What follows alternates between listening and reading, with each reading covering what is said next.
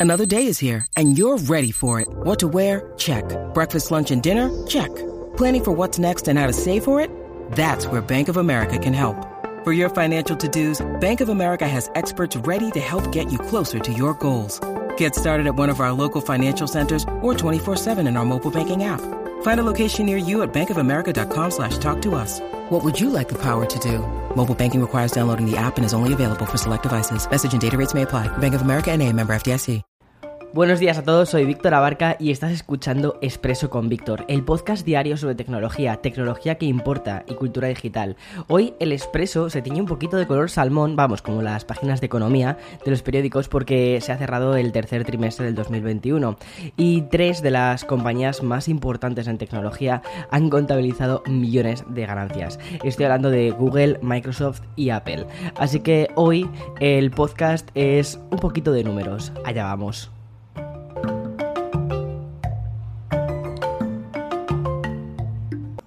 Vale, como te contaba en la presentación de este episodio veraniego, que casi ya estamos a punto de cerrar julio, vamos a unar tres noticias en una. Y lo voy a hacer porque, aunque hablen de diferentes compañías, la temática realmente al final es la misma y el resultado es, es, es, lo mismo.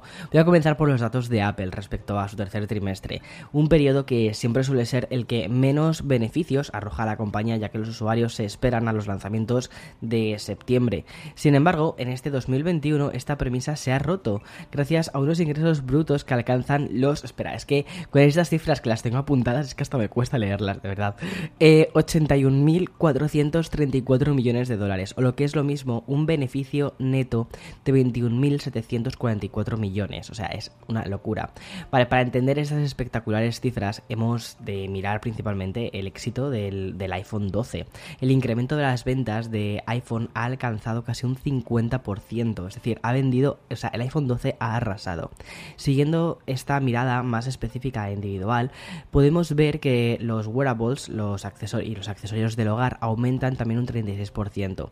Los servicios crecen también otro... Perdona, antes he dicho 32, no. Los accesorios del hogar y los wearables, es decir, el Apple Watch, aumentan un 36%. Los servicios crecen en un 32%. El Mac, que la verdad es que este año era un año muy importante para el Mac, un 16,3%. Y por último tenemos el iPad, con un crecimiento del 11,9%.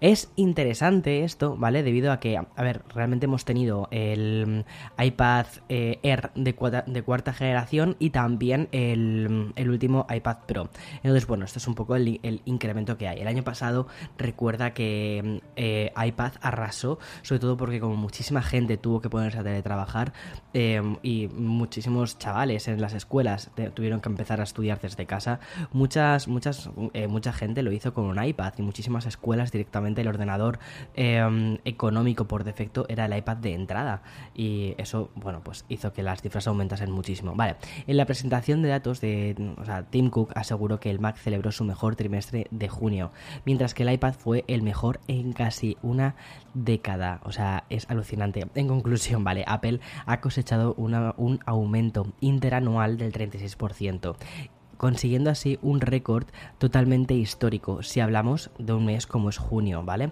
Por su parte, la ganancia neta trimestral es de 21,7 mil millones de dólares. Tengo que tener estas cifras apuntadas porque es que de otros modos que me pierdo completamente. Siguiendo con los trimestres fiscales, pero pasándonos a empresas de la competencia, encontramos que Google también tiene muchísimo que celebrar y es que el gigante tecnológico ha batido también su propio récord. Los ingresos durante este trimestre de Alphabet, que es la la compañía matriz de Google ha alcanzado sus máximos históricos durante este trimestre. Los beneficios sumados entre abril y junio suman 18.525 millones de dólares. Esta cifra supone un, atención, 166% de crecimiento respecto al mismo trimestre del 2020, donde sumaron 6.959 millones. Desgranando por productos, ¿vale? El buscador de Google se alza como con el primer puesto de la marca gracias a sus sus 14.000 millones de dólares en crecimiento. Y por su parte, la, la publicidad de YouTube, que esto es una cosa muy interesante porque ya lo están desgranando, que antes no se desgranaba y desde el año pasado quiero recordar que es cuando se está desgranando. Es decir, sí, la plataforma YouTube da mucho dinero. Bueno, pues por su parte, la, la publicidad de YouTube también experimentó su propia subida. En este caso, llegaron a los 7.000 millones, casi el doble que el año pasado. Me gusta mucho que esto sea importante para Google porque cuando, o sea, cuando entienden que una plataforma tan importante como YouTube les da tantísimo dinero, vamos, es la mitad de lo que les da el buscador, espero que de verdad eh, metan más recursos, en, hacer que los creadores también eh, veamos un poquito de, esa, de ese crecimiento, ¿vale? Gracias. Vale, para cerrar este trimestre de informes trimestrales tenemos a Microsoft, otra empresa que obviamente también está muy de enhorabuena. En este caso, gracias al aumento del 21% respecto al año pasado, una subida que se traduce en 46,2 mil millones de ingresos respecto a sus ganancias. Estas aumentaron un 47%, alcanzando los 16,5 mil millones. Mirando el listado y sus principales productos, el negocio de la nube inteligente crece en un 30% respecto al del año pasado. Y sumando los incrementos de Office, LinkedIn y otras aplicaciones, sus ingresos han alcanzado un 25%. Por último, ya la zona, o sea, la parte más de personal computing, es decir, la división que incluye eh, Windows, que incluye Surface y que incluye también Xbox, mejoró en un 9%. Es decir, Microsoft también está muy, muy, muy de enhorabuena. Eh, yo creo que en cierta, en cierta medida todo esto, todo este crecimiento, eh, también se debe, o sea, es muy curioso, ¿no? Que las empresas tecnológicas durante toda la parte de la pandemia hayan incrementado eh, sus ingresos. Y es que al final dependemos muchísimo de los ordenadores para conectarnos con nuestros seres queridos, para hablar con ellos, para trabajar, para estudiar. Entonces, claro, se han convertido en una parte indispensable de muchísimos de nosotros muchísima gente que, por ejemplo, no tenía pensada renovar el ordenador, pues eh, han, dicho, venga, es que con esta patatita no puedo trabajar, entonces tengo que comprar un ordenador nuevo. Entonces, boom, pues eso, ya está, ahí tenemos mm, parte de los ingresos. Y luego otra cosa también importante, sobre todo con la lectura que hago más de, más de Google, que al final Google crece principalmente por el sector publicitario. O sea, Google es, es una de las agencias de publicidad más grandes del mundo. Eh, bueno, más grandes no, la más grande. O sea, es, no es una agencia como tal, pero es la plataforma publicitaria más grande del mundo. Eh, ¿Por qué todo este incremento? Pues porque estamos muchísimo más tiempo en Internet buscando, haciendo búsquedas, consumiendo vídeos de YouTube. Y esto, pues por lo tanto, ha supuesto una subida muy grande en, el mercado publicitario para ellos. Y luego también yo creo que muchísimos anunciantes han entendido que ya que no puedes, o sea, ya que no hay tanta inversión en publicidad en la calle, a pie de calle, porque la gente no está saliendo tanto a la calle, entonces ¿dónde haces eh, tu inversión publicitaria? En Internet. ¿Cuál es uno de los mm, lugares donde dices directamente dónde me quiero anunciar? Lo típico que se le viene a la gente, eh, pues quiero anunciarme en Google, que es AdSense, o quiero anunciarme en YouTube. De hecho, una cosa que me ha sorprendido mucho es la cantidad de nuevos anuncios que te ponen ahora en YouTube. O sea, es, una locura. Cuando yo como creador de vídeos, ¿vale? De, YouTube, cuando le pones a, eh, le pones eh, monetizar vídeo y le das a automático, ¿vale? De repente te salen como varios cortes dentro de un mismo vídeo, cosa que antes eso no pasaba, quizás te salía un corte eh, publicitario y ahora quizás te salen, yo que sé, tres cortes publicitarios, que tienes que hacer una cosa extra si no quieres que salgan tantos cortes, que es meterte dentro de, de tu vídeo y decir, no quiero que haya este corte, no quiero que haya este corte, un ejemplo, ¿vale? Eh, pero, pero sí, o sea, se nota que está aumentando bastante. Bueno, a mí personalmente, como, como emprendedor digital, esto me viene, me viene genial. Vale, y la noticia 2, ¿vale? Vamos a dejar los beneficios de Google, Apple y Microsoft para hablar de uno de los temas que más están gustando últimamente, que son los NFTs. Tras unos días sin grandes novedades sobre este mercado digital que lo está siendo todo en 2021, hemos conocido la subasta de un producto que tiene muchísimo de histórico. Si viajamos al pasado y llegamos a 1973, encontraríamos a Steve Jobs realizando una petición de empleo en la que obviamente hay una firma suya. Casi 50 años después, esta petición de empleo firmada va a salir en subasta de dos maneras muy diferentes. Por un lado, el documento original, es decir, el, documento impreso, y por otro lado en formato NFT.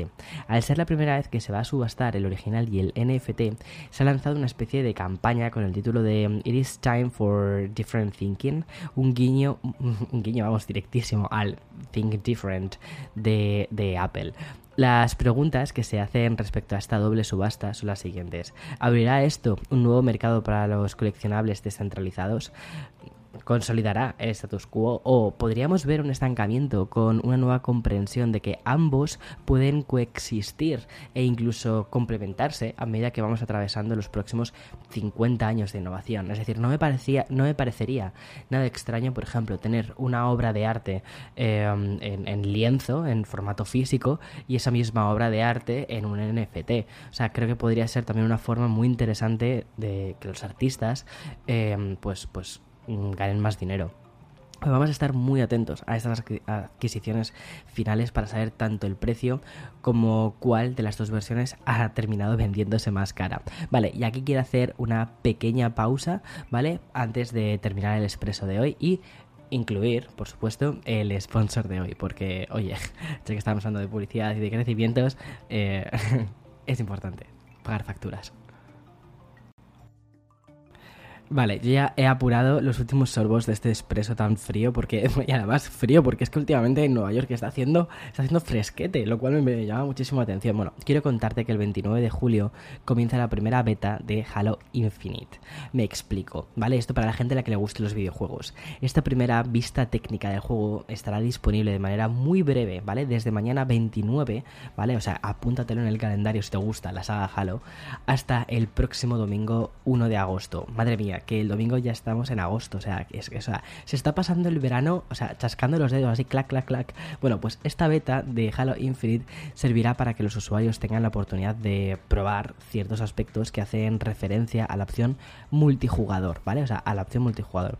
Este título no sabemos todavía la fecha de lanzamiento, se presentó en verano del año pasado y bueno, yo me imagino que el lanzamiento debe ser bastante, bastante inminente. A ver qué tal, la verdad lo, voy a probar este fin de semana, eh, tengo muchísimas ganas, así que nada, em, como te digo siempre, mañana más y mejor, espero que hayas, eh, espero que tengas un miércoles precioso de julio, de hoy 28 de julio del 2021 y eso, mañana más y mejor, chao chao.